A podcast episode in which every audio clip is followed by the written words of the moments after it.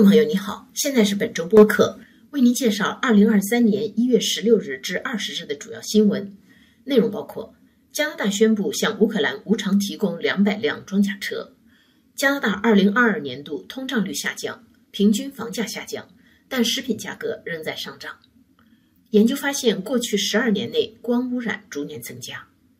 安大略省北方城市希望继续提供移民快速通道。魁北克省将把最低工资提高到每小时十五点二五加元。B.C 省高等法院驳回环保组织对该省政府的指控。下面请听详细内容。加拿大国防部长阿南德星期三一月十八日突访乌克兰，并宣布加拿大将向乌克兰无偿提供两百辆装甲车。这批装甲车由加拿大罗舍尔公司制造，售价九千万加元。阿南德说。他们采用最新技术，可用于运送兵员装备，并在战斗中充当屏障，也可以轻易加装武器。配备防雷地板、热成像仪、生化和核武防护系统，可以检测周边环境的辐射水平，可以加装云梯、液压逃生梯和障碍破除设备。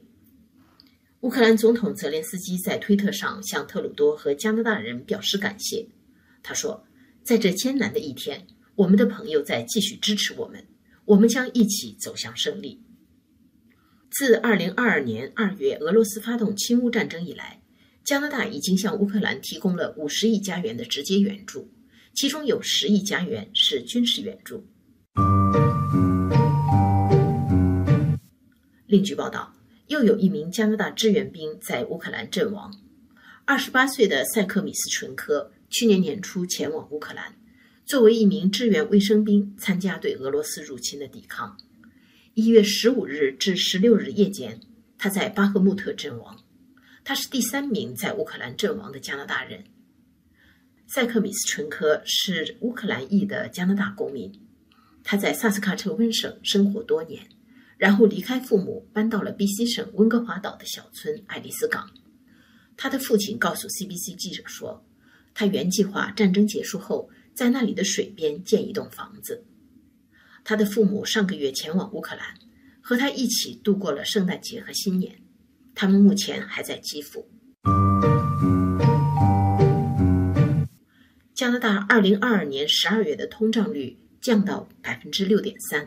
为十个月来最低。但是食品价格仍然比前一个月上涨了百分之零点三，比一年前上涨了百分之十一。加拿大统计局星期二一月十七日发布的报告说，加拿大全国的汽油平均价格下跌了百分之十三，因此带动了通胀率的下滑。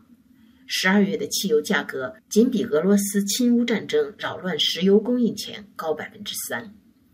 但是食品价格仍然居高不下，其中新鲜蔬菜的价格比前一年同期增长了百分之十三点六。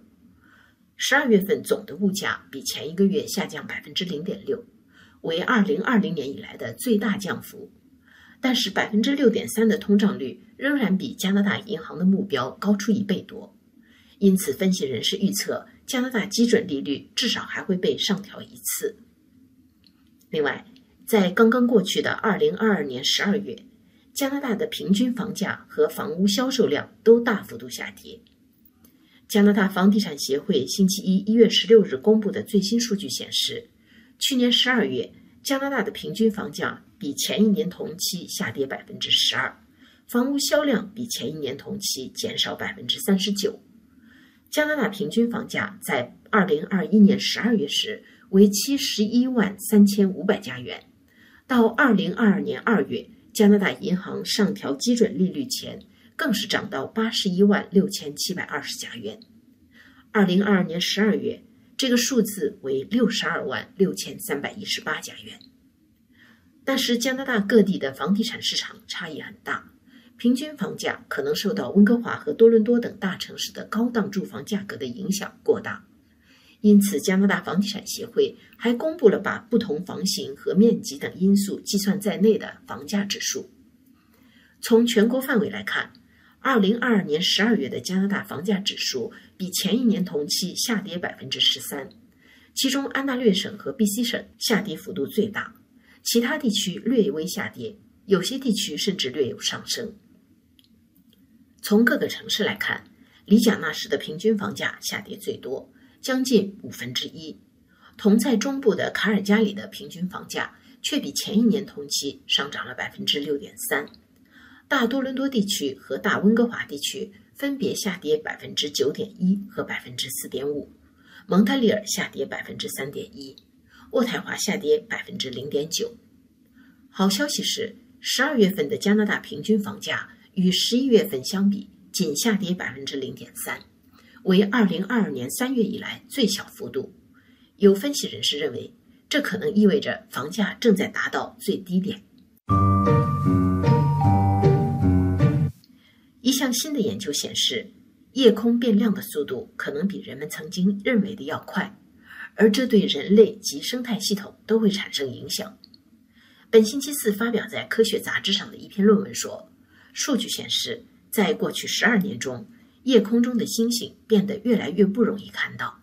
这可能是由于光污染的增加，天空亮度每年增加百分之七到百分之十，远远超过了卫星所探测到的。换句话说，一个出生在可以看到二百五十颗恒星的地区的人，十八年后在同一个地方看到的恒星将少于一百颗。这项研究证实了许多科学家已经怀疑了一段时间的事，即全世界光污染的增长速度。比我们以前了解的要快得多。黑色天空咨询公司的顾问巴伦廷表示，自电力照明被引入并被广泛运用大约一百四十年内，我们作为一个物种在集体改变夜间环境，这在地球历史上是空前的。科学家们指出，光污染的问题还没有得到充分的重视，它对人类健康、生态系统以至气候变化都有潜在影响。另外，此前有研究指出，光污染也可能导致人类患癌症的风险增加。联邦移民部的乡村及北方地区移民试点项目自2019年启动，计划2023年底结束。但是，一些试点城市希望这一试点项目能够转为永久项目，使他们能够持续引进新移民。参加该项目的有十一个城市和地区。其中有五个在安大略省北部，他们是苏圣玛丽、萨德伯里、蒂明斯和北湾。苏圣玛丽市去年的预定目标是推荐一百二十五人获得永久居留权，但是最终却发出了二百一十三封推荐信。蒂明斯市去年没有达到计划目标，预定是提交一百七十份推荐信，但是只提交了一百四十八份。鉴于此前东部大西洋省份的类似试点项目转成了永久项目，安大略省东北部的市政官员认为，他们的试点项目也有望在今年年底试点结束后转为永久项目。自今年五月一日起，魁北克省的最低工资将被提高到每小时十五点二五加元，比目前水平高一加元。魁北克省劳动部长布雷星期三一月十九日宣布了这个消息。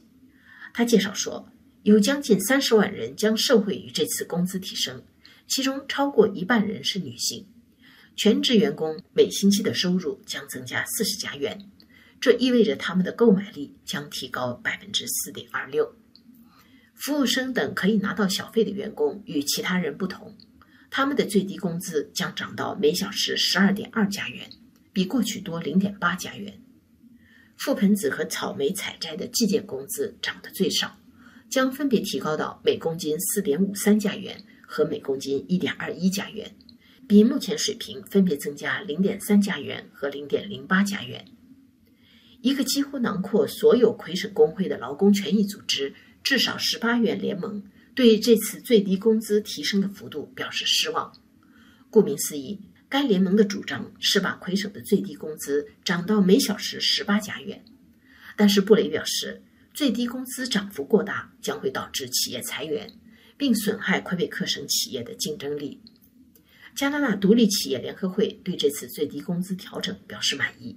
并称每小时十八加元的最低工资对企业将是灾难性的。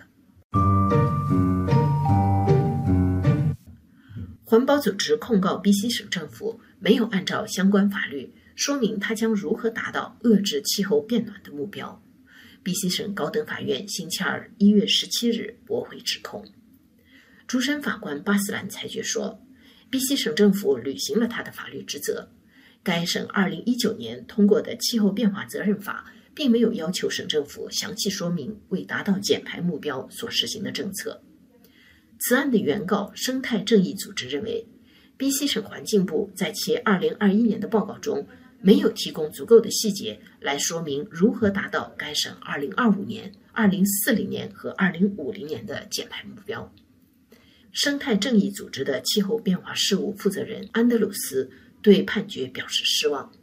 他认为，BC 省应该修改法律，迫使政府在其环境政策上向公众做出更详细的描述。尽管输掉了诉讼，但是该组织对 BC 省高院接受审理此案还是感到欣慰。因为省政府要求法院不受理此案，理由是审核环保报告属于省议会的权限范围。